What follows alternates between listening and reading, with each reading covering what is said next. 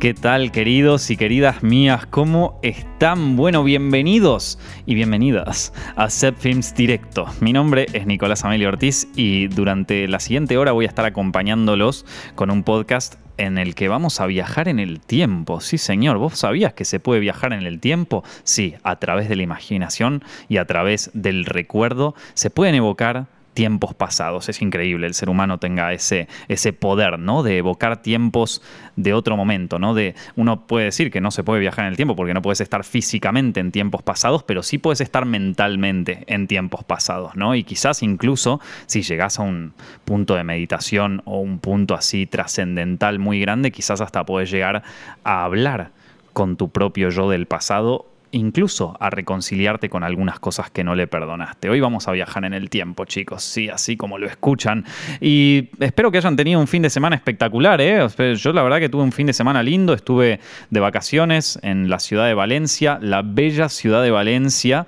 Eh, con unos amigos de allá, la verdad que la pasé súper bien, pero mis hábitos alimenticios se convirtieron en una porquería, así que como les digo, si su fin de semana no estuvo tan bueno, esta semana pueden reivindicarse. Esta semana pueden decir, hoy, a partir de hoy, quiero ser una persona nueva. A partir de hoy quiero empezar a pelear contra el sistema y ser verdaderamente mi mejor versión. Yo, por ejemplo, esta semana decidí que voy a mejorar un poco mis hábitos alimenticios porque si no, estamos en el horno, gente. Así que vamos a comer bien esta semana. ¿Les parece si comemos bien esta semana? Yo por lo menos lo voy a intentar.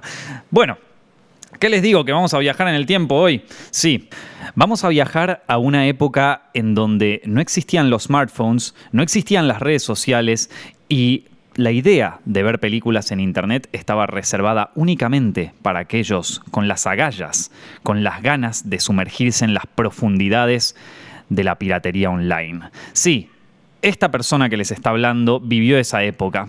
Y no solo la vivió, sino que se formó en aquella época. Fue exactamente para mediados y fines de los 2000 que yo estaba decidiendo qué carrera iba a elegir cuando terminara el colegio secundario. ¿Y por qué esto es importante? Porque hoy tenía ganas de hablar de cómo comienza uno a amar el cine, cómo uno empieza a enamorarse de las películas y cómo uno empieza a, nutrirse en el mundo cinematográfico, incluso sin saber absolutamente nada.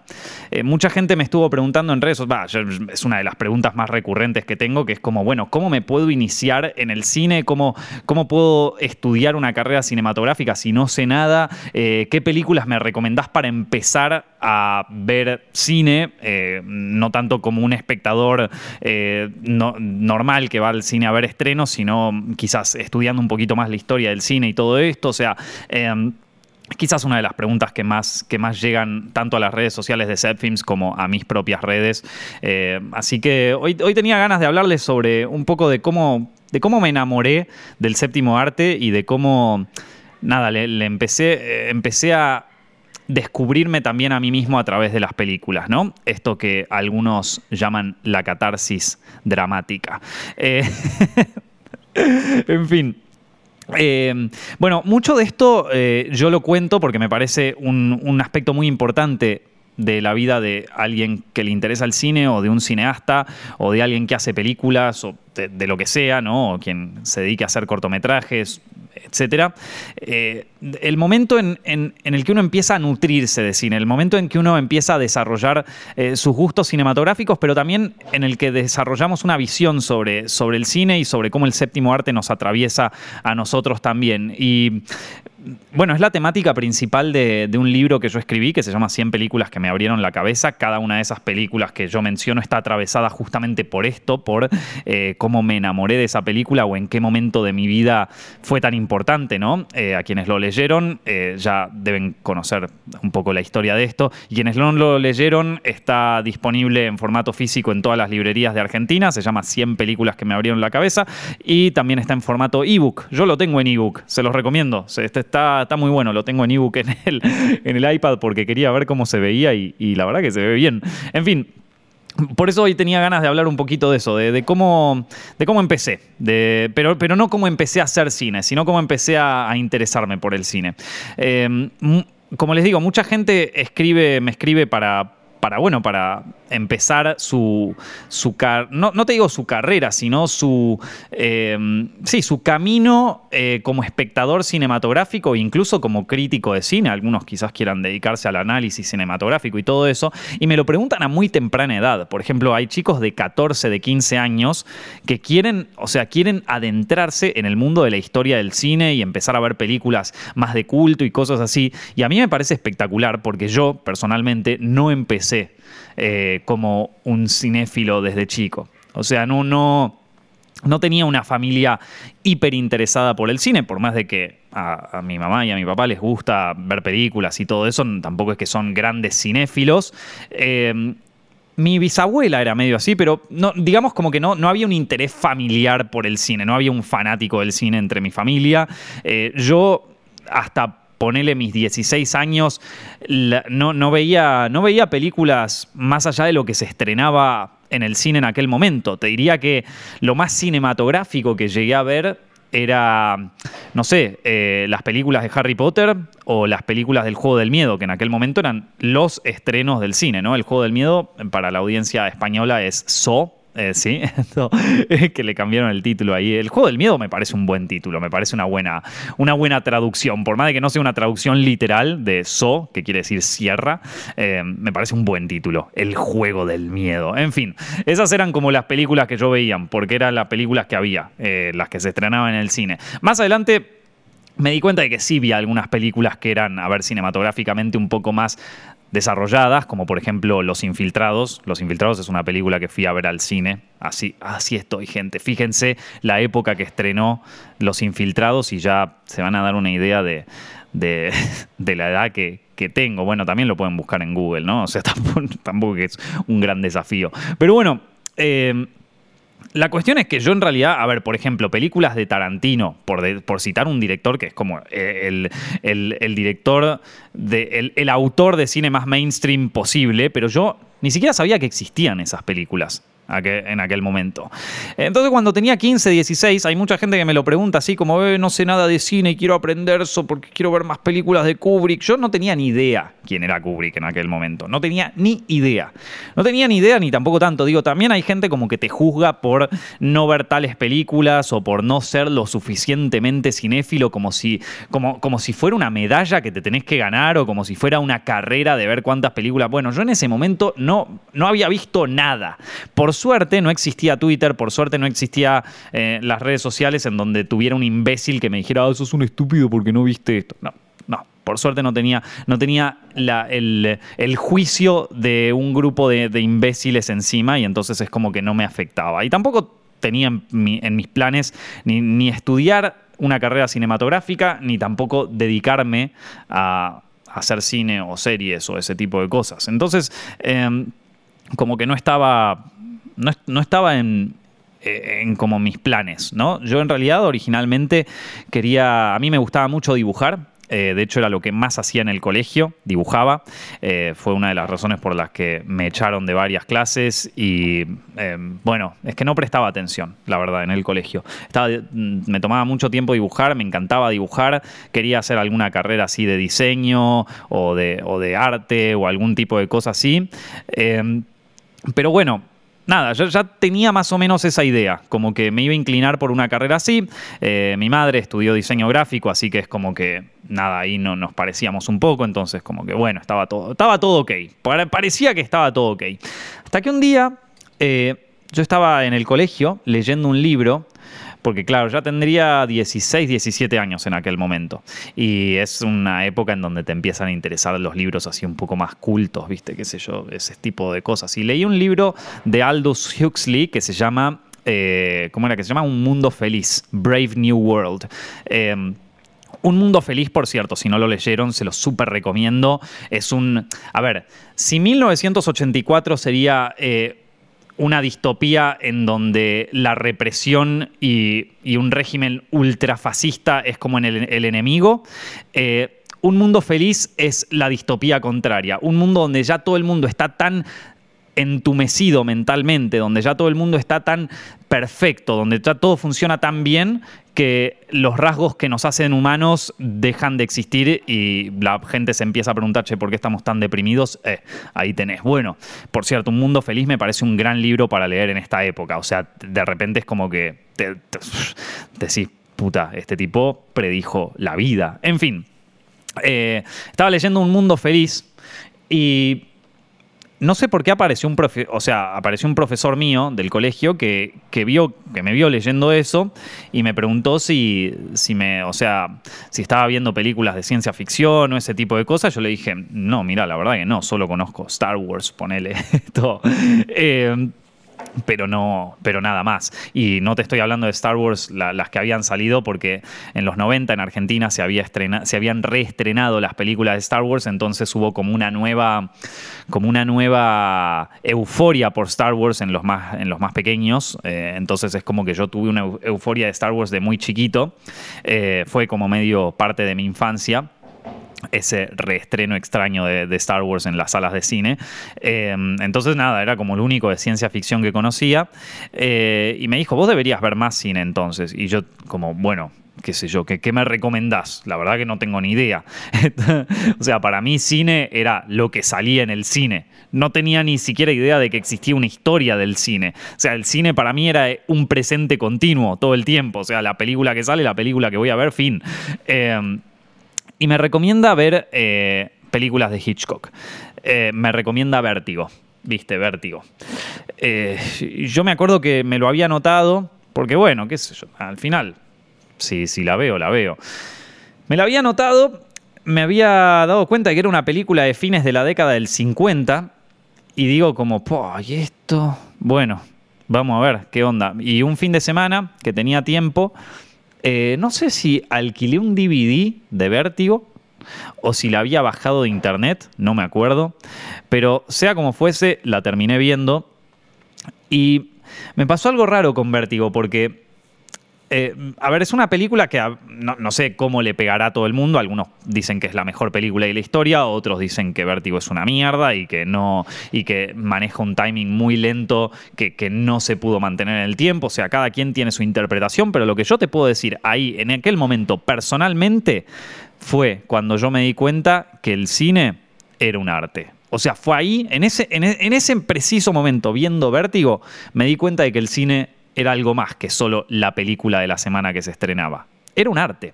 Eh, es como cuando vos vas al museo y empezás a ver cuadros y decís, ¿y esto? ¿Por qué? Esto, esto lo podría pintar yo, ¿viste? Esa, gente que dice, esto no es arte, esto lo podría pintar yo. Y, y, sobre todo cuando ves arte moderno y todo eso. Hasta que llegás a un cuadro, que lo mirás y te, y te entra de una manera que no solamente ese cuadro te parece visualmente impactante, sino que también lo sentís como un reflejo de vos mismo. Es como que lo mirás y no solamente te devuelve colores y te devuelve formas y te devuelve cosas, sino que también te devuelve tu propia imagen. Es. Eh, es un símbolo de tu humanidad y te das cuenta que de repente cuando ves esa obra de arte no solamente estás un poco conectado con las preocupaciones del artista de aquel momento, sino que también estás conectado con toda la humanidad y con toda la historia. Y es por eso que de repente vemos un cuadro del 1300, ponele, y lo podemos percibir como algo nuestro. Lo podemos percibir como, algo que, es, eh, que funciona hasta el día de hoy. Es por eso que cuando leemos libros, incluso de épocas de hace más de 200 años o incluso hace más de mil años, nos podemos encontrar ciertas cosas de humanidad que nos, que, nos, o sea, que, nos llegan y que nos atraviesan, incluso pasando las barreras del tiempo. Y eso es espectacular. Y cuando yo me di cuenta de esto, a mis 16, 17 años, es como que es un momento en el que, en el que nada, te, te empieza, o sea, te empieza a surgir la curiosidad porque empezás a, a notar cosas que decís, bueno, que eh, esto, esto es mucho más de lo que yo pensaba. Y empecé a ver, así empecé a ver, a interesarme más por el cine como arte, eh, sin entender nada, o sea, no, no entendía ni lo que era un plano, ni lo que es un plano secuencia, ni lo que es... Eh, temáticas de guion, desarrollo de personajes, em, eh, estética del color, todo eso. Imagínense, como les digo, en esa época no existían las redes sociales, entonces no tenías página, o sea, muy pocos canales de YouTube hablaban sobre cine, muy pocos canales de YouTube hablaban sobre cine de una manera seria, si se quiere. La mayoría de los, de, los canales en Internet, porque ni siquiera era YouTube, de canales en Internet que hablaban sobre cine eran más como en modo joda, vieron, eran gente que agarraba una película muy mala y le hacía una reseña y te cagabas de risa y eso era como eh, la apreciación cinematográfica en Internet en aquel momento. Yo creo que hoy en día eh, se volvió mucho más serio en ese sentido, hay, mucho, hay, hay muchísima más riqueza, digo, con 12 años ya puedes entrar en YouTube y ver un montón de cosas eh, respecto al análisis cinematográfico y conceptos básicos sobre análisis cinematográfico, incluso sobre semiótica de la imagen, que a las que yo en aquel momento no tenía acceso, porque no existían. Y la única manera más, eh, eh, más popular de hacerlo era leyendo libros, pero yo no sabía ni qué libros había que comprar. Entonces, nada, empiezo a, tener un acercamiento cinematográfico de, pura, de puro disfrute. De puro, de puro amor al cine sin, sin ningún tipo de. Sin ningún tipo de, de digo, de, saber qué es lo que estaba funcionando ahí, cuáles son los engranajes que se estaban activando para que las películas funcionen de esa manera conmigo, ¿no? O sea, simplemente por el disfrute, así. Em, y entonces ahí, bueno, empiezo a ver otras películas de Hitchcock, empiezo a ver, eh, ahí sí, empiezo a ver las películas de Tarantino, eh, empiezo a ver El Padrino, por ejemplo, de Coppola, empiezo a ver, viste, bueno, todas las películas que, que, de repente aparecen quizás en, en, el IMDB como las más puntuadas o que aparecen, no sé, si usas Letterboxd hoy, eh, las películas más queridas por los usuarios, no sé, empezar, empezar a ver películas así que, que estuvieran como que fueran grandes películas de la historia del cine. Por más de que yo no las pudiera poner eh, en algún periodo histórico, porque todavía no sabía de historia del cine, por más de que no supiera por qué se hicieron en aquella época, ni por qué eh, el western de Sergio Leone es distinto al western de, mm, esto de John Ford. Entonces es como que no tenía ni idea. Estaba viendo películas por ver películas y por disfrutarlas, ¿no? Ese fue mi primer acercamiento al cine. Paralelamente, eh, yo tenía un amigo que en aquel momento recién eh, había sacado el, registro de manejar, ¿vieron? El registro de conducir allá en Buenos Aires. Eh, entonces, claro, empezamos a salir más seguido pero por, pero por el centro de Buenos Aires. Yo vivía en provincia, más alejado de, la capital. Entonces, al tener un amigo mío el auto, empezamos a salir un poco más para, para, el centro, ¿vieron? A ir a bares del centro, ir a boliche del centro, eh, ir a... Bueno, y así nos damos cuenta de que hay algunos cines en, la capital que eh, proyectan películas eh, de otras épocas, vieron películas más viejas y todo eso. Entonces empezamos a ir a esos cines. Pero lo loco es que como no había redes sociales ni, ni había tan, o sea, lo, más que podía generar una comunidad en Internet era a través de foros en Internet en aquel momento, estos centros culturales o estos cines no eran tan conocidos. O sea, no, no eran, no se llenaban realmente, no, no, no iba nadie, de hecho. Eh, entonces, por ejemplo, no sé, así de los que me acuerdo, estaba el Centro Cultural San Martín y el Malva. El Malva tiene una colección de películas en fílmico, se los cuento para aquellos que viven en Buenos Aires, tiene una colección de películas en fílmico curadas por Fernando Martín Peña, que es espectacular, o sea, es increíble.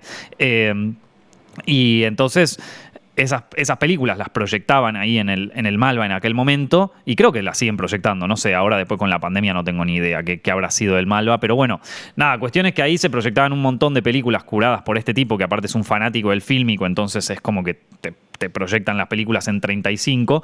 Eh, fue una, un primer acercamiento, aparte, muy, muy cariñoso al cine, ¿no? Entonces empezamos a ir con nuestros amigos a un cine, que era el microcine del Malva, totalmente vacío, ¿no? También íbamos al Centro Cultural San Martín cada tanto, pero, pero el que más íbamos era el Malva. Y eh, y estaba vacío, era literalmente era nuestro cine en aquel momento. Íbamos tipo 4 o 5, que íbamos a ver películas viejas, eh, que nos enterábamos de, que, de, su existencia porque estaban en la grilla del Malva de aquel momento, eh, o porque veíamos alguna reseña, pero es que no había canales de YouTube para ver reseñas en internet, entonces como que lo buscabas en IMDB o quizás viste, buscabas en internet algo como para enterarte de la película, o quizás ni te enterabas de la película, ibas solo para verla, ¿no? Y así empecé a ver más películas, eh, como por ejemplo yo me acuerdo que fuimos a ver una, eh, una versión en 35 milímetros de Tiburón, de Jaws, de Steven Spielberg, ponele. ¡Puh! Peliculón, así. Y aparte con el 35 milímetros un poco gastado, ¿viste? Entonces lo veías así proyectado. Eh, como una experiencia muy, muy, muy buena, ¿vieron? Y también otras películas de Hitchcock. De repente empezamos a ver películas mudas, ¿viste? Para, para ver un poco qué onda. Eh, una película que me acuerdo que vi en aquel momento en el, en el Malva que, me había pegado mucho era eh, una que se llamaba Performance con, los Rolling Stones, va, perdón, con Mick Jagger. Eh, creo que es de Alan, no, no es de Alan J. Pakula. Puede ser, no me acuerdo. No, no, es de otro director. Eh, pero nada, una película ultra psicodélica con una música buenísima. Pero claro, que de otra manera no la hubiera conocido jamás a esa película. Entonces me empecé a interesar también por el cine de, de la década del 70, ¿no? Viendo un poco de películas de Tarantino y eso. Y y ya empecé a formar como un gusto cinematográfico a mis 16, 17 años y aparte yo ya estaba dejando el colegio para entrar en la, en la universidad. Y ya en ese momento yo dije, bueno, yo tengo ganas de estudiar cine. Eh, sin demasiadas expectativas, ¿no? Hay quienes estudian cine para convertirse en el siguiente Martin Scorsese o en el siguiente Quentin Tarantino. Yo verdaderamente no, no tenía mucha expectativa, sabía que me gustaba el cine, sabía que me, me encantaría trabajar detrás de cámara, pero mis expectativas para trabajar detrás de cámara, eh, digo, si yo trabajaba en el programa de Susana Jiménez como camarógrafo, para mí hubiera sido un sueño cumplido. O sea, eh, no tenía las expectativas de convertirme en el mejor director del mundo. No sabía, por ejemplo, no sabía ni lo que era un director de fotografía, no sabía lo que era un lente, no sabía lo que era eh, una, o sea, no sabía ni los funcionamientos mecánicos básicos de una cámara, no sabía lo que era el color, entonces yo no tenía ni idea. Pero decido estudiar cine, empiezo a estudiar eh, dirección de cine y eh, y mientras estaba estudiando también iba de nuevo a las funciones, a las funciones que se hacían en el Malva y en el Cultural San Martín y con mis amigos, con el mismo auto, las mismas cosas, la misma joda. Mientras estaba en la facultad, eh, empezamos claramente a ver películas sobre historia del cine. Entonces es como que a todas las películas que yo ya había visto, puedo empezar a darles un contexto, ¿no? O sea, puedo ponerlas en algún contexto que, bueno, histórico, ¿no? También, a ver, para entender un poco eh, de qué, de qué se estaba hablando, ¿no? Lo que les decía, de no entender cuál era la diferencia entre eh, el western de Sergio Leone y el western de John Ford, bueno, ahora ya obviamente en primer año no, no podés, o sea, no, no, no lo tenía tan claro como quizás lo tengo ahora, pero... Eh, pero bueno, por lo menos ya tenía como una guía un poquito de dónde estoy parado o dónde están paradas algunas películas, ¿no? Porque de repente vos ves una película francesa de la Nouvelle Vague y decís, pero qué mierda es esto, ¿visto? Una película de Fellini, del post-neorrealismo, o incluso de Pasolini, eh, dejando el, neorrealismo para, adentrarse un poco en la búsqueda eh, interna de sus personajes y explorar temas como la depresión y cosas así, vos decís, che, pero ¿y, esto? ¿Qué estoy viendo? Eh, entonces ya por lo menos tenía cierto contexto como para entender un poquito de dónde venían las películas que estoy viendo, ¿no? Ahí en aquel momento me hice muy amigo, bueno, de, la gente, mucha gente con la que trabajo, ¿no? O sea, hoy en día, eh, Monty, eh, Tomás González Montalvo, que algunos lo deben conocer por eh, hacer la voz de Hollywood al desnudo en Set Films, pero también es productor en Cine en la Vida Real, bueno, básicamente todo lo que hicimos, todo lo que hice lo hice con Monty, así que ya muchos quizás lo conocen sin conocerlo personalmente con él me, hago amigo desde que empezamos la facultad. O sea, empezamos a estudiar cine juntos eh, y creo que ya la primera semana de estudiar cine ya, ya nos estábamos juntando, ya venía él a mi casa, ¿viste? Entonces como que ya, ya habíamos pegado buena onda. Eh, y a él, a Monty, le gustaba mucho el cine de terror. Eh, y un día me entero que, están pasando eh, la masacre de Texas, la del 70, la están pasando ahí en el Malva, una versión en 35 milímetros, eh, crecida del 16, ¿no? Porque la masacre de Texas se, grabó en 16 milímetros.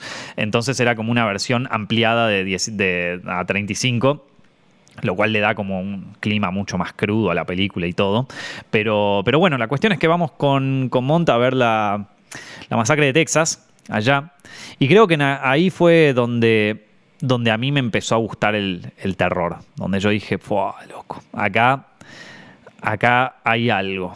Acá hay algo. A ver, ya había visto Psicosis de Hitchcock, que por cierto, la primera vez que ves Psicosis es un flash. Porque a ver, no te quiero spoilear Psicosis, pero a esta altura, spoilear Psicosis, digo, si no viste Psicosis, mirala, está muy buena. Eh, pero digo, es como que todo, todo en el universo del cine eh, está atravesado por algún spoiler de Psicosis. Pero la cuestión es que Psicosis eh, hace algo a, la mitad del primera, de, la película, a la mitad del, del film, que no se suele hacer en el cine. Estoy tratando de no spoilear esto, pero a ver, la escena de la ducha, gente. En, ese momento, en la escena de la ducha, que, ya mm, con eso ya muchos ya saben a qué me refiero, la escena de la ducha es un momento muy, eh, muy, muy fuerte para, para un espectador porque, claro, ocurre algo que no pasa en las películas, que es que a la mitad de la, de la película te cambian al protagonista, básicamente. Eh, eso yo me acuerdo que cuando la vi, claro, como te digo, no entendía nada de guion, no entendía nada de cine, no entendía nada, o sea, tenía 17 años, viste, y no, no, no veía muchas películas, pero cuando vi Psicosis y vi esa escena dije, Fue, fue, un flash, ¿eh? O sea, fue como, ¡uh! O sea, no, no lo podía creer. Yo sé que suena medio pelotudo, ¿no? Pero es que, es que la estaba viendo y me, fue, un, golpe fuerte, como piensen que, de nuevo, películas que yo estaba acostumbrado a ver eran eh, Harry Potter y El Juego del Miedo. Y de repente tenés una situación así que decís, ¡Wow! no lo podía creer, no lo podía creer. Para mí fue un giro espectacular. Y bueno, entonces sí, me gustaba el terror, pero tampoco conocía tanto. Sí sabía que La Masacre de Texas era una película importante en el cine de terror, así que le digo a Mont de ir a ver La Masacre de Texas juntos. Y vamos.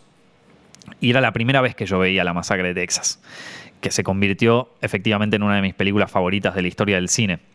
Eh, era la primera vez que estaba viendo la película y de pronto llegamos a una escena. Eh, si ustedes vieron la masacre de Texas, seguro que conocen la, escena, pero por las dudas se las cuento. Eh, hay una escena en donde una, eh, bueno, una de las chicas es raptada por este personaje que se llama Leatherface, que es el, loco de la motosierra, básicamente, la masacre de Texas, el que aparece en la tapa de, de la película, en el póster. Y, y otra de las chicas entra a la casa donde se esconde Leatherface, ¿sí? donde está escondido este personaje. Esta chica entra a la casa y, va a buscar a la otra chica pensando que está ahí, ¿no? Entonces se mete en la casa sin tener ni idea que, adentro está Leatherface. Entonces ya uno maneja una tensión importante, ¿no? Porque vos decís, salí de esa casa porque está Leatherface. Y yo sé que esto suena re pelotudo porque es el típico, eh, el típico jumpscare de las películas de terror. Pero primero, piensen que de nuevo, no tenía tanta, tanta idea de cine. Y segundo, eh, no es fácil generar tensión. O sea, es fácil hacer un, un jumpscare, es fácil generar un screamer quizás. Pero generar tensión en una película de terror es difícil alargar la tensión para que, para que alguien le dé miedo es, es, una tarea dificilísima. Y me parece que viendo la masacre de Texas me di cuenta cómo eso se hace bien, ¿viste? O sea, después de si lo pude aplicar alguna vez en la vida, eso ya me lo dirán ustedes, pero qué sé yo, uno, uno intenta, uno hace lo que puede. la realidad es que también uno, uno va, va, va creciendo y va, a ver, que yo cada quien va, va mejorando su técnica de a poco, ¿no? Pero bueno, cuando estaba viendo la masacre de Texas y llegamos a esta escena donde la chica se mete en la casa donde está Leatherface, pero ella no lo sabe todavía, en un momento ella se cae en una habitación que está toda plagada de cosas bizarras, ¿no? Como de, plumas de gallina, de una gallina que está ahí, de huesos, hay como un eh, sillón hecho con huesos y yo estaba como, ¡fua! y de repente la cámara te muestra el sillón, te muestra la gallina, te muestra el coso y después te corta a la cara aterrada de, la actriz que, que, no entiende dónde carajo está, ¿viste? Y no entiende nada y de repente esa escena se hace larga, larga y tenés un, eh, un plano general de, que, nos muestra la habitación y la chica ahí como medio eh, perdida entre entre todas las, eh, las, cosas bizarras que hay en ese, en ese cuarto y de pronto, o sea, y de pronto vos sabés que está Leatherface ahí, que en cualquier momento va a salir, pero no sale, no sale y estás como, hoy por favor, ¿cuándo va a terminar esto? Efectivamente sale Leatherface por una de las casas y no hay, no hay ruido, no hay nada, la agarra y se la lleva y, bueno, después ocurre una de las escenas más eh, turbias de esa película, que es la escena del gancho, que, que es, bueno, nada, véanla ustedes y ya se van a enterar un peliculón, La Masacre de Texas, una película espectacular, la, quiero ver de nuevo, o sea, la quiero ver ya. en fin, y ahí me di cuenta, loco, el cine de terror. Porque verdaderamente en aquel momento, mientras yo estaba sentado en la sala de cine, me di cuenta, loco, acá acá está pasando algo. No sé bien qué está pasando, pero este hijo de puta del director está haciendo algo con mis emociones. Me estoy sintiendo como uno se siente cuando va a ver Bastardo sin Gloria, que Bastardo sin Gloria todavía no había estrenado, ¿no? Entonces, cuando uno va a ver Bastardo sin Gloria y tenés esa escena de, la Padit, ¿no? De, de, eh, con Hans Landa, que de repente toda, toda la escena de, la leche y la pipa y toda esa historia, y vos estás como con una tensión que decía, ay, por favor, sáquenme de aquí. Bueno, estaba así yo, estaba así.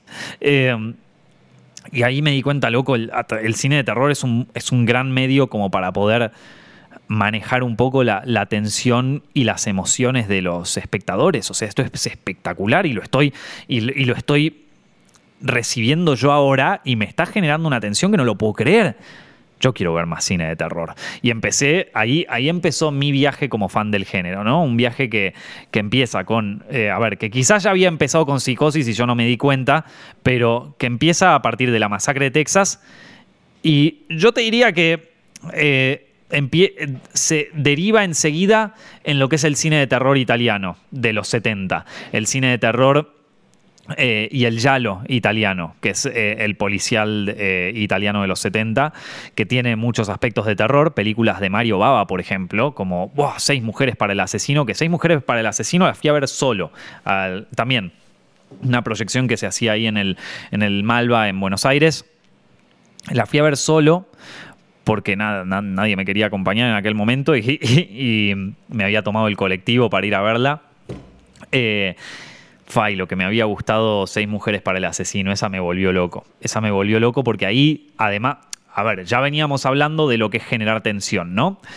Y con Seis Mujeres para el Asesino me di cuenta de que de que también se podía generar terror a través del color, a través de la estética, a través de los visuales, ¿no? A que uno, de repente hay una escena en Seis Mujeres para el Asesino donde una chica está caminando por los pasillos de, una de, estas mansiones donde, donde trabajan todas estas modelos. Y claro, el lugar empieza como a cambiar de color, ¿no? Porque hay distintas luces, una morada, otra verde, otra cian, y empieza todo a cambiar un poco de color así, y como que eso alimenta un poco más el misterio y alimenta un poco más eh, la situación, que a ver, Seis mujeres para el asesino tampoco es la mejor película de terror de la historia, digo, a nivel guion es una película que deja mucho que desear, o sea, está visualmente es espectacular, es fantástica. Eh, Seis mujeres para el asesino, otra que quiero volver a ver. Uf, me dieron ganas de hacer doble función con todas estas películas de terror, ¿eh? O sea, empezar con la masacre de Texas, seguir con Seis mujeres para el asesino. Bueno, Nada, seis mujeres para el asesino, aparte le mete como una onda así medio, medio eh, rockera, medio jazzista, pero muy camp, muy, muy kitsch, ¿no? Eh, eh, ¿Quién era? No me acuerdo exactamente quién era el, que hacía la música de esas películas, pero también todo así muy jazzero, muy, muy, nada, todo muy rimbombante, ¿viste? Muy italiano en algún punto, muy, muy barroco de los 60, 70. Mario Baba, que aparte es, un, eh, es, el rey de, la, del despilfarro artístico, ¿no? De repente luces de colores por todos lados, increíble. Y bueno, la historia, la historia podríamos decir que está un poco en segundo plano. si, si, ven seis mujeres para el asesino, digamos que no tiene una historia que les va a volar la cabeza, pero sí que, pero en cuanto a la estética, uff, ese tipo manejaba una estética pero que te volvías loco. Em, Seis mujeres para el asesino. Después, otra vez fui a ver a Hatchet for the Honeymoon, ¿no? Una, un hacha para la luna de miel. También otra película de Mario Baba. Esta sí ya es un delirio, un delirio total, pero de, nuevo, con una expresión artística que te volvés loco que no entendés cómo a alguien se le pudo haber salido de la cabeza esto. O sea, esta persona está creando universos lumínicos nuevos, ¿no? Y yo quedé fascinado, yo quedé fascinado. Y eso de que todavía no conocía Suspiria. Uf, cuando vi Suspiria, gente. Cuando vi Suspiria ahí descubrí el amor. Suspiria no la vi en el cine la primera vez. Suspiria la vi, supongo que descargada de internet, en algún torrent o algo así. Em, yo sabía que Suspiria la daban en el Malva y en el San Martín porque sé que había una copia en 35 milímetros de la película.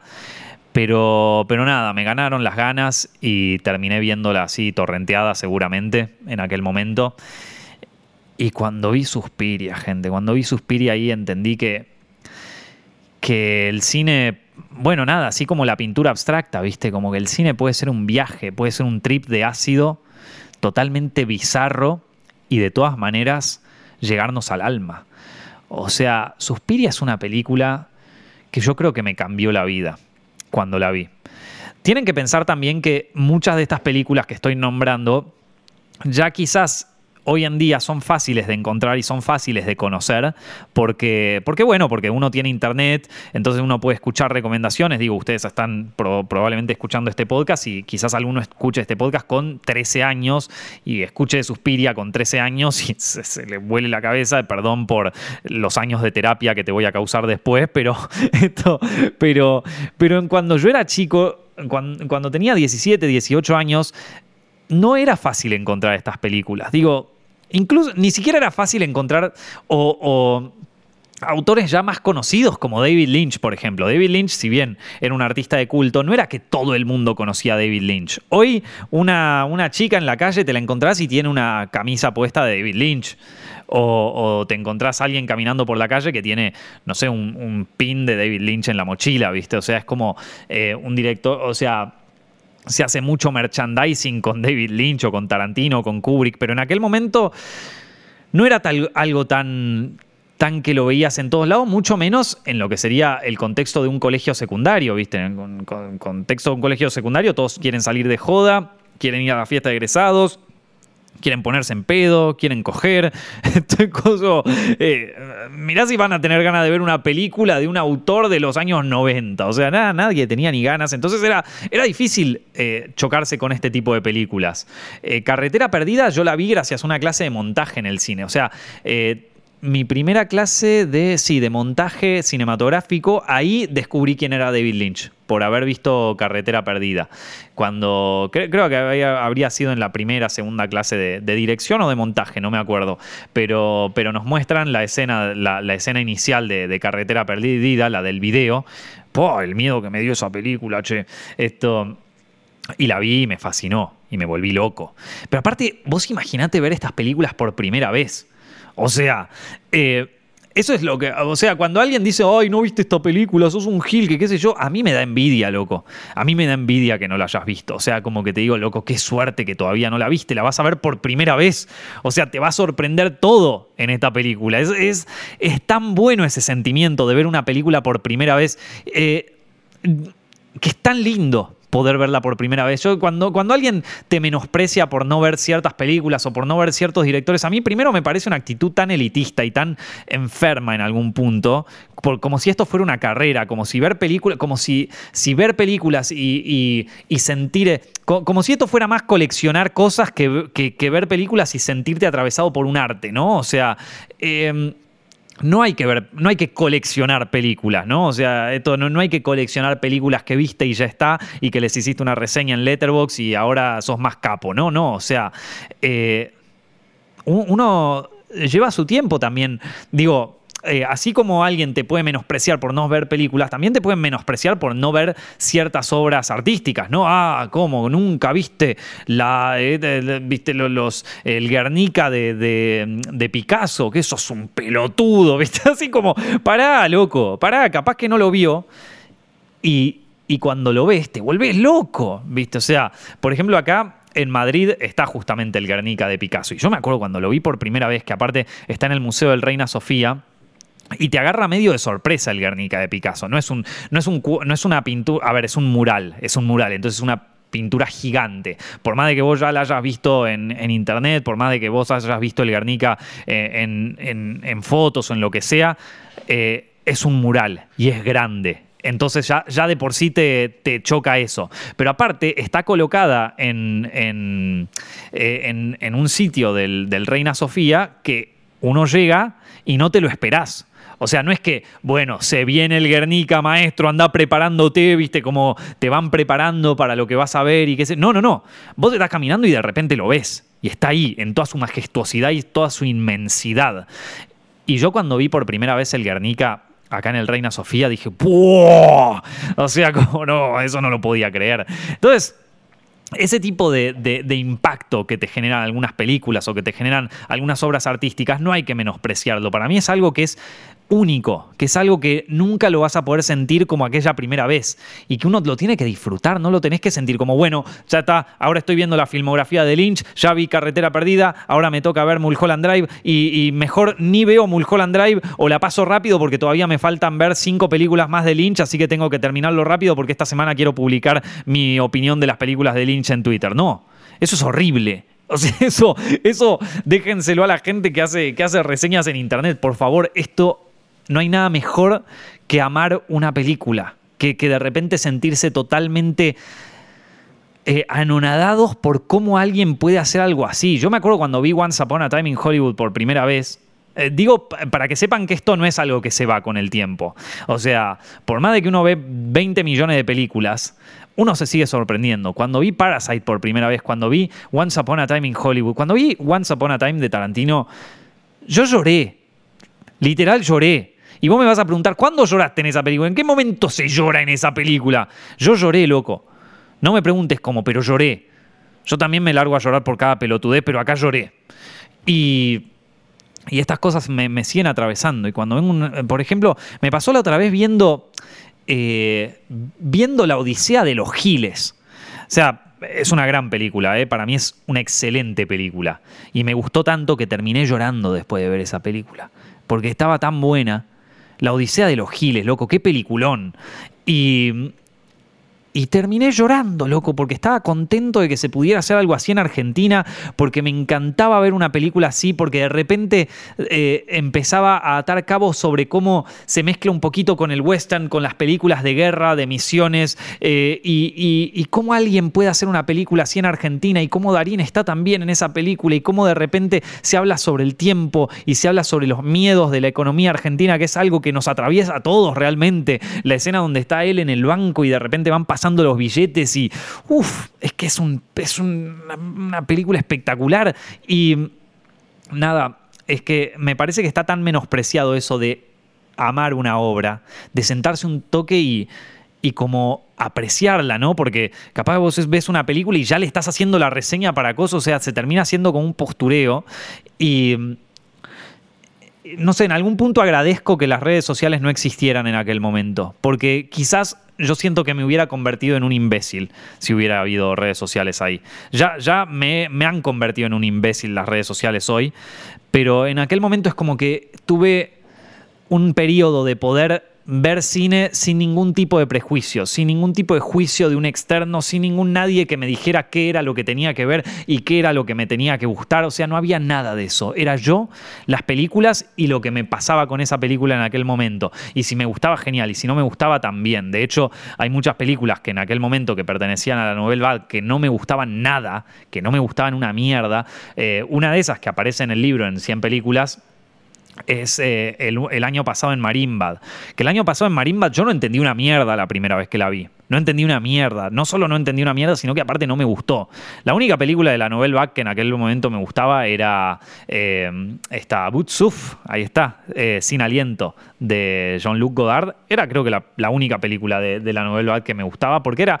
Pero, pero después, más adelante las volví a ver a todas y y es como que me gustaron más, ¿viste? O sea, el, año pasado en Marimba, hoy, hoy es una de mis películas preferidas. Es una película que, explora los recuerdos. ¿Y qué es un recuerdo, viste? Que eh, es de Alain Resnés, es un director que se pregunta mucho sobre el tema de cómo el tiempo eh, nos atraviesa a los seres humanos y cómo el tiempo... Eh, es como que cambia no solamente la manera de ver las cosas, sino también lo que, lo que nosotros consideramos que pasó o lo que es la verdad. El tiempo cambia mucho lo que nosotros consideramos que es la verdad, ¿no? Entonces, eh, quizás la película más conocida de Leon Resnés es Hiroshima Munamur, pero a mí eh, la que más me gusta de él es... Eh, está eh, el, año pasado en Marimbad. Y mira que la primera vez que la vi no me gustó nada. Porque no la entendí. La primera vez que la vi no la entendí. No entendí una mierda. Esto, eh, o quizás no era el momento para verla, ¿no? O sea, cuando tenés 18 años o 19, no sé qué edad tendría cuando la vi. Eh, no estoy pensando tanto en qué es un recuerdo, en qué es el tiempo, en cómo me atraviesa a mí el tiempo y cómo me atraviesan mis recuerdos del pasado y si eso que yo recuerdo verdaderamente pasó o si eso que yo recuerdo es más eh, un poco idealizado por la nostalgia y por la imaginación. Bueno, eh, el año pasado en Marimba es una cuestión todo el tiempo a ese, a ese concepto y hoy me parece espectacular, pero en aquel momento quizás no, no, supe apreciar eso y, tampoco creo que esté mal, ¿no? O sea, digo, eh, uno, va, uno va desarrollando... Eh, un poco, pero, pero creo que también uno va desarrollando un poco eh, un gusto por ciertas películas o por ciertas temáticas también por la edad, ¿no? O sea, por los años que pasan. Yo me acuerdo cuando vi Dolor y Gloria en el Festival de Cannes, la película de, de Almodóvar, que mm, cuando yo vi esa película dije, bueno, no creo que nunca pueda hacer una película como esta, yo. Eh, no solo porque no estoy ni cerca, no estoy ni siquiera... que hay tantos kilómetros eh, entre, entre lo que yo puedo pensar y, lo que piensa Almodóvar que, que ya ni siquiera, o sea, ni siquiera me voy a poner a imaginarme eso. Pero no solamente era eso. Supongamos que alguien tiene un talento superior, ¿no? O sea, que alguien tiene un gran talento, ¿no? Un, eh, joven hipertalentoso, ¿no? Eh, no podés hacer dolor y gloria igual. O sea, igual no podés hacer dolor y gloria porque te falta calle, maestro. Te, faltan, te falta vivir cosas, ¿entendés? Te falta eh, la experiencia que te dan los años. Esa película no la podés hacer. O sea, ni siquiera Almodóvar podría haber hecho Dolor y Gloria. Eh, en su mejor época como director, ¿no? En, los años 90 o a principios de los 2000. Esa es una película que se hace con la edad, no la podés hacer. Eh, necesitas vivir muchas cosas para poder hacer una película así para poder llegar a la profundidad emocional que llega Almodóvar con ese film. O sea, y para la exploración temporal y la exploración sobre la vejez y sobre cosas que... Mm, a ver, hay directores de repente que, lo logran a muy temprana edad, ¿no? Pero, pero solo alguien como Almodóvar, o sea, solo, hay, hay, cosas que solo con los años puedes desarrollar. Me parece que, que Dolor y Gloria es algo así, ¿no? Bueno, entonces, nada, empiezo a ver películas en aquel momento, yo estudiando cine en mi primer año de carrera, eh, me doy cuenta también que el terror es un género que a mí me gusta mucho, que yo no lo sabía, porque no me gustaba el terror. A mí, de hecho, no me gustaban las películas de terror cuando era chico, me daban miedo. Realmente, la película del juego del miedo, por ejemplo, me, daban miedo, tipo, me daban miedo y no me parecía algo lindo. Eh, ahora cuando veo una película de terror y me asusto, es como que digo, esto es lo mejor que me podría haber pasado en la vida.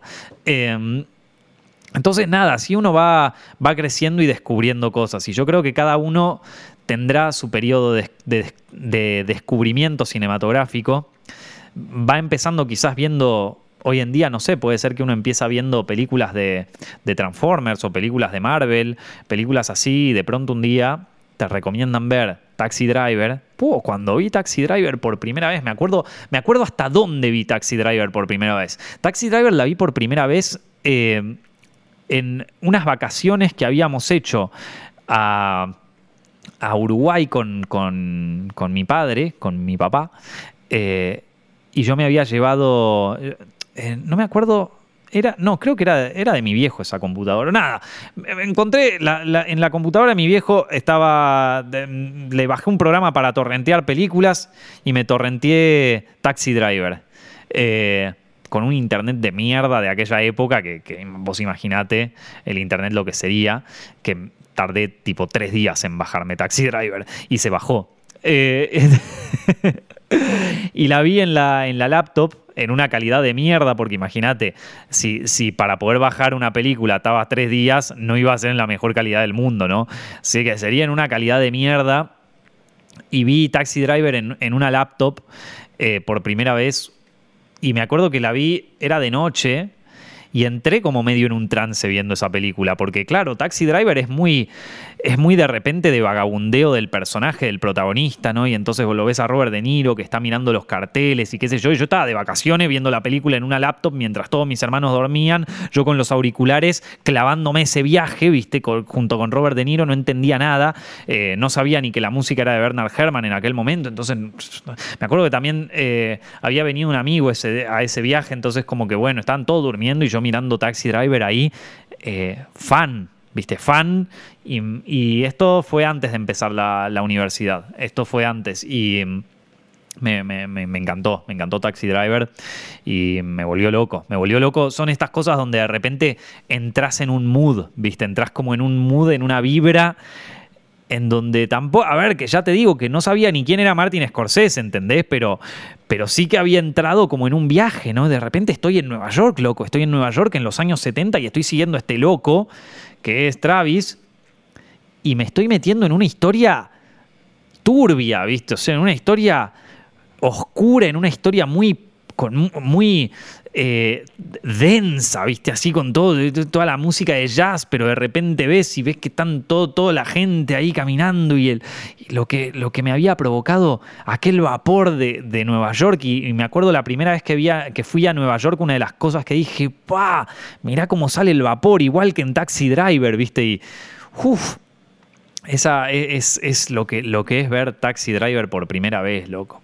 Lo que es y me acuerdo que yo estaba súper fan de Taxi Driver y se la había recomendado al hermano de un amigo mío y la vio y me dijo, mira, la verdad me pareció una mierda, me quedé dormido. Yo como, ¡Ah! ¿cómo puede ser que no te haya gustado? Si a mí me encantó. Eh, bueno, nada, y así uno va, uno va descubriendo, ¿no? Uno va descubriendo las cosas y va desarrollando un gusto cinematográfico, incluso si no sabes nada de guion, si no sabes nada sobre coso, que, que aparte también está bien, ¿viste? Yo cuando vi Taxi Driver por primera vez no tenía ni puta idea de lo que es, por ejemplo, eh, un arco de un personaje, ponele, ¿no? O de cómo se va desarrollando eh, el carácter de un personaje a medida que va pasando el film. O sea, no tenía ni idea de todo eso, no tenía ni idea. Y fueron tantas noches de cine y tantas noches de ver películas y tantas, tantos momentos así donde, donde a veces la pantalla era la sala de cine, una sala de cine comercial o quizás la sala de cine del Malva o, del, eh, esto del Centro Cultural San Martín o quizás la, la sala de cine en aquel momento era la laptop de mi viejo, ¿no? ¿Viste? La pantalla de una laptop. Eh, pero cómo, cómo uno a través de, las experiencias cinematográficas se va, se va desarrollando como persona también, ¿no? O sea, cómo esas cosas te empiezan a atravesar un poco. Y yo creo que similar puede, puede pasarle a alguien con los libros, ¿no? Leyendo novelas y descubriendo nuevos autores. Y, bueno, a mí me pegó por el lado del cine, loco. A mí me pegó por el lado del cine. Eh, quizás a alguien le pega por el lado de los videojuegos hoy en día, ¿no? Porque hoy los videojuegos son un arte bueno, siempre fueron un arte, pero hoy por hoy ya están reconocidos como un arte, ¿no? Entonces, de golpe capaz que a alguien le pasó esto jugando algún videojuego o, cosas por el estilo, o yendo a algún museo y viendo, como les dije, ¿no? El, Guernica, y de pronto uno adquiere una sensibilidad frente al arte que no sabía que, tenía, ¿no? Entonces de repente vos ves una obra de arte y, y te ves reflejado ahí y ves reflejado a tu familia y ves reflejada a toda la humanidad en esa obra y te ves tan eh, agobiado, pero al mismo tiempo, eh, no sé, eh, viste, tan, tan como lleno al mismo tiempo, en donde sentís una conexión con los seres humanos de antes y de ahora, y donde, y donde de repente el arte no solamente sirve como, como algo para disfrutar estéticamente, sino también como una vía trascendental para justamente viajar entre el tiempo, el espacio, las épocas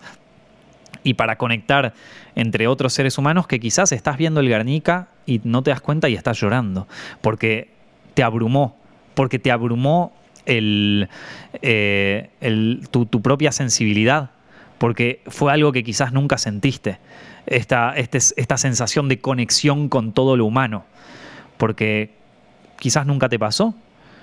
Y, es algo que, es una experiencia que es espectacular, que se puede dar también en la música, escuchando un disco. Eh, hace poco me había pasado con, un disco de Johnny Mitchell, que, se llama Blue, el disco, que yo ya lo había escuchado muchas veces, pero... Pero llegó uno de los primeros temas, se llama The Last Time I Saw Richard. Nunca entendí mucho ese tema hasta ahora. Y mientras estaba escuchando las letras, digo, puta, estaba, estaba en el metro, ahí, estaba en el, en el subte, escuchando con los auriculares. Y de pronto llega ese tema, y yo como un pelotudo llorando, porque claro, por primera vez me di cuenta, claro, este, este tema, ahora lo entiendo, loco. Ahora entiendo lo que es esto. Ahora puedo, no sé, es como que me atraviesa personalmente esta, esta canción, como que entiendo todo. Como que la poesía de ahora no solamente me parece espectacular porque Johnny Mitchell es una artista fantástica, pero, pero aparte también está conectando conmigo a nivel personal. Esta persona parece que hizo este tema cantándomelo a mí. Y no, no es que me lo está cantando a mí, es que los seres humanos y nuestras emociones son parecidas. Y entonces estaba yo ahí en el metro llorando, como un gil, ¿viste?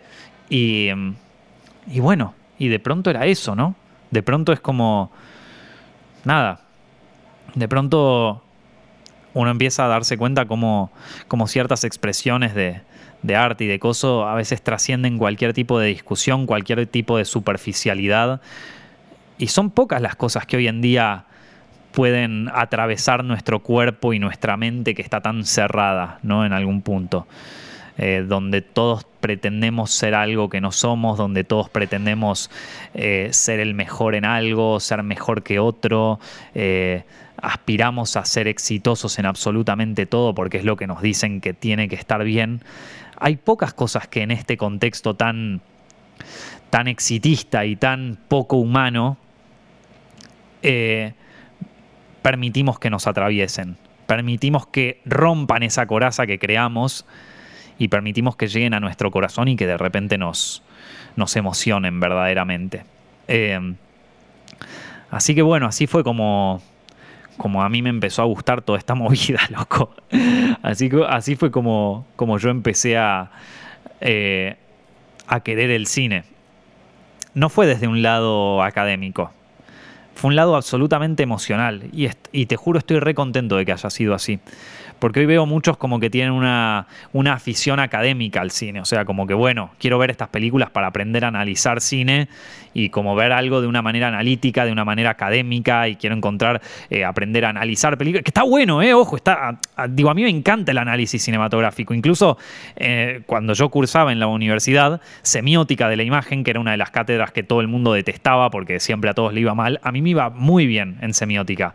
Eh, Está, bueno el análisis cinematográfico y es, y es una manera también de entender el cine desde distintos puntos de vista, no, no solamente el aspecto histórico, desde el aspecto em, eh, como contextual, desde el aspecto eh, incluso ideológico, o sea, es como que podés ver el cine a través de un montón de, de áreas de estudio, que está bárbaro, pero bueno, no deja de ser una actividad más académica, ¿sí? no, no, uno no puede decir, ay, me gustó esta película funciona así porque, porque me gustó y porque me, pareció linda, ¿viste? O sea, eh, ya cuando uno entra en el estudio académico de las películas es como que, qué bueno, que, la parte emocional de cómo te atraviesa pasa a un segundo plano, ¿no? Entonces, eh, para mí, haberme adentrado en el mundo del cine desde un lado tan emocional, siento como que como que me ayudó mucho y también me ayudó mucho a entender lo difícil que es hacer cine y lo difícil que es evocar emociones en el espectador. Es muy difícil. Incluso las películas más comerciales, ¿no? O sea, digo, evocan emociones en el espectador.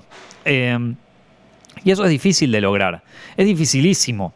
Ya te digo, yo creo que en toda mi carrera no, no, sé si lo he podido hacer hasta ahora todavía. Quizás en cine en la vida real, que es un documental, ni siquiera es una película de ficción, eh, mucha gente me dijo como que se emocionó mucho viendo la serie, con, el mensaje final y con todo eso. Pero, pero así evocar emociones es difícil, loco. Es dificilísimo. Em, y, me parece que es una de las tareas que más tarda, o sea, que más tarda uno en desarrollar si se quiere dedicar a esto, ¿no? O sea, uno eh, cuando se dedica al cine empieza a explorar primero quizás todos los aspectos técnicos de hacer una película, de cómo iluminar bien, de cómo... Eh, o sea, uno, uno a veces se concentra demasiado cuando empieza en aspectos técnicos, de cómo puedo grabar el sonido para que se escuche perfecto, de cómo puedo eh, iluminar una escena para que se vea increíble, de cómo puedo eh, incluso ya llegando a un, plano más importante de cómo puedo dirigir mejor actores, pero, pero pasa que también el mundo de dirección de actores se, conecta mucho con el mundo de evocar emociones. Y el mundo de evocar emociones es un mundo que tiene que ver con el guion de la película, con la dirección de actores, bueno, y ya también a un nivel más profundo con la estética que se maneje y qué sé yo, pero digamos como que para mí en primer lugar está el guion y, y la dirección de actores. Y eso son cosas que uno tarda mucho en desarrollar. Porque es muy difícil, realmente es muy difícil. Ya te lo digo yo, a mí me cuesta. Em, y me parece una tarea. creo que recién, bueno, con, esta serie que estamos desarrollando, con el piloto que hice, yo, siento que ahí ya le, encontré un poquito más la vuelta. No te, no te, digo que lo hice increíble, pero, pero bueno, que ya me lo dirán ustedes cuando salga esto. Em, pero, pero creo como que uno va desarrollando eso, lento, pero se va desarrollando. Eh, y me parece que es un, aspecto clave de hacer, de hacer películas. Pero bueno, ¿quién soy yo para decir esto, loco? ¿Quién soy yo para hablar de estas cosas? Eh, si te puedo decir algo, es que eh, el mundo del cine es un mundo que te, que te, va a dar muchas alegrías, la verdad. El mundo de ver películas y todo eso. Te va a hacer también conocerte a vos un poco sobre vos mismo, que si te dejas atravesar un poco por, por las emociones que te puede evocar una película, eh, está bueno, la verdad, es un mundo divertido. Y, hacer toda esta revisión histórica de cómo me empezó a gustar el cine también me dio ganas de, revivir algunas de esas películas. Así que nada, chicos, espero que ustedes también tengan un viaje así que puedan transitarlo, que no hay ninguna competencia, que las películas están para disfrutarse también y que, y que nada, que, que espero poder transmitirles también un poco eso, ¿no? Más allá de que a veces yo me pongo medio, medio jodido con las películas o, boludeces así. Em, hay una parte que es conectar con el disfrute que creo que es, también súper importante y que nos ayuda mucho como seres humanos. Si les gustó este podcast, chicos, recuerden que lo pueden escuchar todas las semanas en eh, Spotify, en iTunes, en prácticamente todas las plataformas de, podcast que existen. También lo pueden encontrar en YouTube, en Zepfilms Directo. Busquen Zepfilms Directo en YouTube y lo van a encontrar. Y bueno, nada, les agradezco muchísimo a todos los que escuchan el podcast y nos estaremos viendo la semana que viene. Un abrazo grande.